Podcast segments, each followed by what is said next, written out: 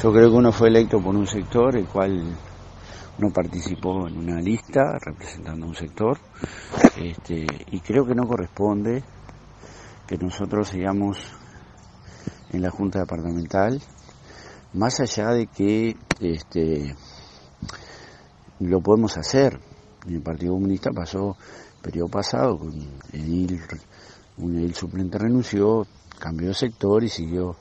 este, estando representando en la Junta Departamental. En el caso personal mío, yo entiendo que, que fui electo por la lista 1001, por el Partido Comunista. Por lo tanto, al no pertenecer más a dicho sector, solo me resta presentar la renuncia este, y agradecer a todos los que nos votaron, a la 1001 y a los que, que pusieron su voto porque estaba nuestra persona ahí adelante, pero creo que la banca es de, es de la 1001, eh, no es personal, eh, siempre lo dijimos el día 1 cuando asumimos en el 2015, que nuestra renuncia estaba firmada antes de, de asumir. En este caso lo que hacemos es efectivo esa renuncia que seguramente